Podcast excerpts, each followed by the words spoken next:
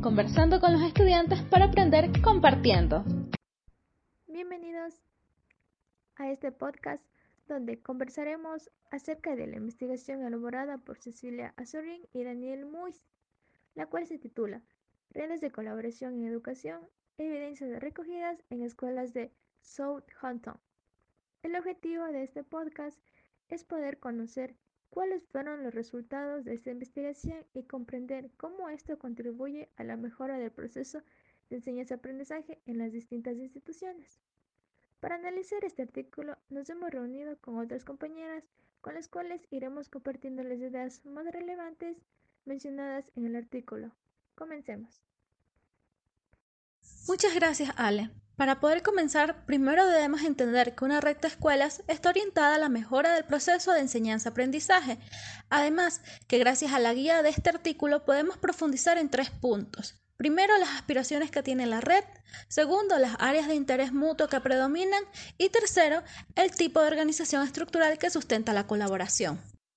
Asimismo, compañera, el uso de las redes de colaboración como plataformas para la mejora de los sistemas escolares hace hincapié en la importancia de compartir el conocimiento e invoca un llamamiento constante a aprender de los demás en un entorno que se presupone que debe permanecer conectado.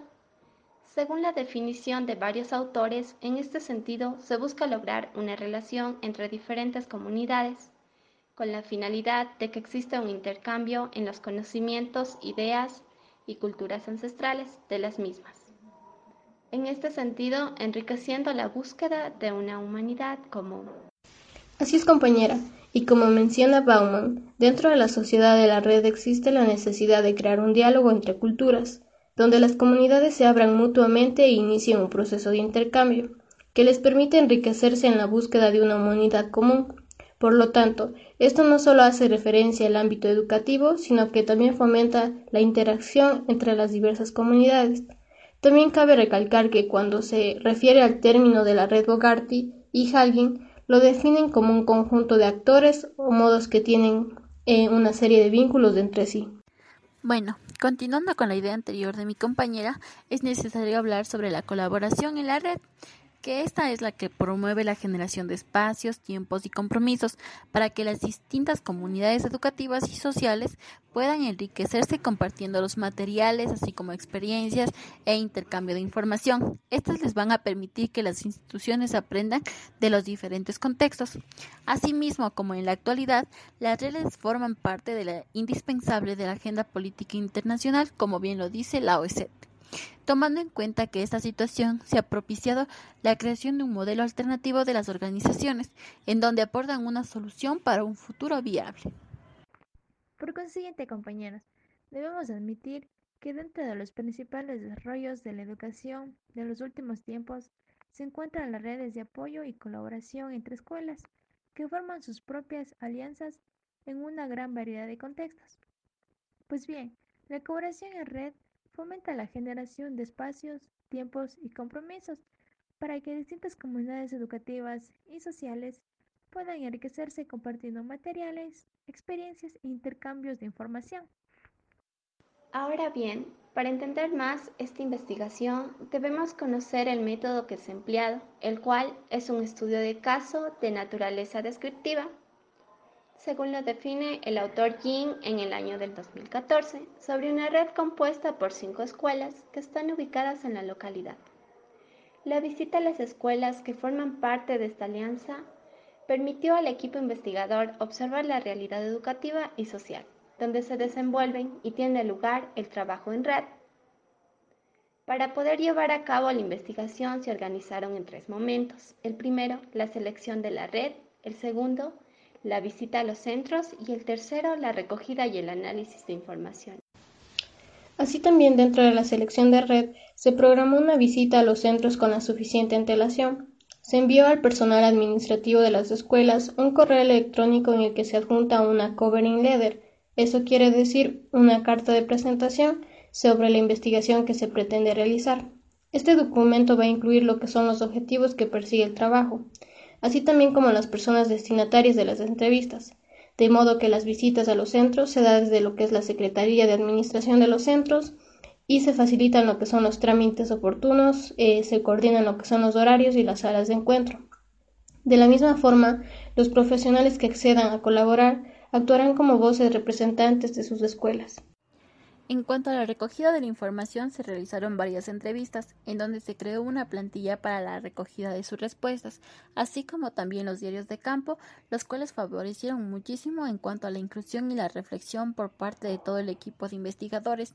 También se revisaron documentos de carácter institucional, en donde se veían reflejados los planes, los protocolos, los programas y inclusive los informes de inspección, asimismo como su proyecto de la red o llamado Network Project, el cual estaba diseñado conjuntamente con todas las escuelas que conforman esta alianza y por último se visitaron cada una de las páginas web oficiales de las instituciones en donde se pudo comprobar la proyección hacia la comunidad que tienen estos espacios en línea. A continuación, los grupos que conforman la estructura de la red. Como primer grupo tenemos el grupo de, liderazgo, el cual este está conformado por los distintos componentes de los equipos directivos de las escuelas, en la cual su finalidad es analizar las problemáticas las que enfrenta la red y poner a su disposición los medios necesarios para una coordinación pedagógica eficaz que fomente la transferencia de conocimiento entre las escuelas integrantes. Como segundo grupo tenemos el grupo de atención temprana, el cual este está configurado por el profesorado de educación infantil que actúa como equipo de orientación educativa y psicopedagógica, en la cual su primer propósito es mantenerse al tanto de los últimos desarrollos, novedades, innovaciones e investigaciones que puedan resultar útiles en el campo de la educación y de la atención temprana. Continuando con los grupos tenemos el grupo de inclusión, el cual está guiado por los denominados líderes de inclusión de cada una de las escuelas, este grupo se encarga de promover el desarrollo de la inclusión al igual que la creación y mantenimiento de recursos. Su principal finalidad es favorecer el desarrollo de entornos de aprendizaje más inclusivos tanto dentro como fuera de las escuelas. Otro grupo es el grupo de mejora escolar, el cual tiene la misión de fomentar una cultura de investigación que conduzca a la mejora de la práctica pedagógica y el aumento de los estándares educativos de todas las escuelas que componen la alianza. Ahora tenemos lo que es el grupo de apoyo y asesoramiento. La red trata de mejorar los estándares a través del trabajo y el apoyo entre las escuelas de alto y bajo rendimiento. El objetivo es elevar los logros de todos los estudiantes y reducir las brechas entre las escuelas que pertenecen a una misma área geográfica, como es este caso. El grupo de evaluación Está conformado por el personal docente de las escuelas y su función es realizar el seguimiento y la evaluación de las distintas actividades, proyectos que tienen lugar en la red. Ante todos los propósitos de alianza son compartir, debatir y manejar información que pueda ofrecer y recibir mejoras en lo que son los estándares de aprendizaje, y resolver aspectos y estrechar lazos de colaboración con la comunidad para realizar una gestión de recursos al alcance del entorno local. Y viéndolo desde este nuevo planteamiento, se puede ver ya que se propone un modelo colaborativo en el que el profesorado ha de tener sintonía con las necesidades individuales de sus estudiantes y la capacidad para poner al alumno y a su familia en contacto con los servicios que se puedan encontrar a su disposición tanto en la escuela como en la comunidad. Para finalizar, se podría decir que las redes han aportado de manera positiva dentro del ámbito educativo, pues como mencionan los autores, han existido y siguen existiendo escuelas que unen sus lazos con la finalidad de formar sus propias alianzas y contextos. Por otra parte, resultan sumamente importante recalcar la interacción y la colaboración entre escuelas de alto y bajo rendimiento, como sucede en el caso que aquí se presenta.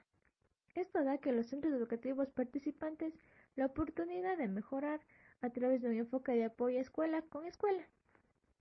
De igual manera, se aspira a mejorar las escuelas haciendo un uso efectivo de los recursos y propiciando el desarrollo de entornos educativos y sociales más inclusivos, dado que la escuela que queremos hoy en día no es una institución cerrada, sino una organización que reflexiona sobre el contexto en el que se encuentra inmersa y que se dispone con paso firme a abrir sus fronteras para trabajar en red con otras instituciones.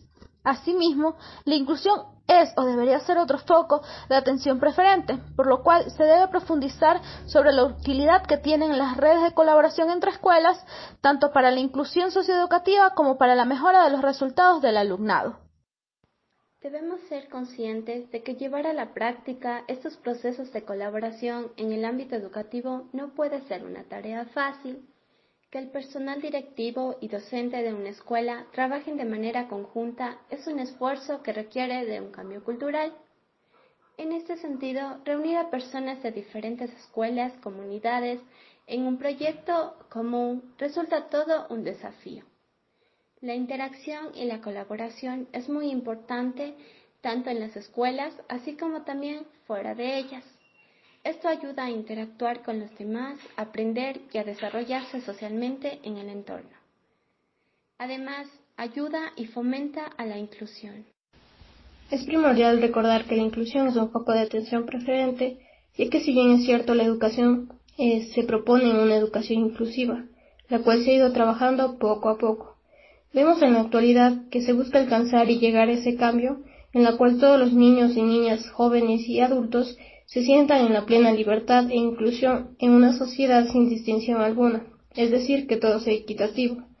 Por último, cabe indicar que existen diferencias importantes entre el contexto anglosajón y otros como por ejemplo el español. Aunque la experiencia inglesa no puede ser extensible o generalizable, eh, sí puede provocar una reflexión en la comunidad científica acerca de, de que es posible y necesario abrir fronteras para que cada vez más escuelas trabajen en lo que es la red. Para terminar con este podcast, diremos unas palabras expresadas por los autores Simon Yang y Echeita. Estas nos dicen que para enfrentarse a las inequidades experimentadas tanto en los niños y las niñas en cuanto al desarrollo de nuestras instituciones educativas, deben estar ligadas a los esfuerzos de la comunidad en la cual se insertan, esto requiere que seamos capaces de vincular el trabajo de las escuelas con las otras agencias, organizaciones y grupos comunitarios relacionados con la promoción del bienestar económico y social de la localidad, en la cual pueden concentrarse en el desarrollo conjunto de los diferentes proyectos.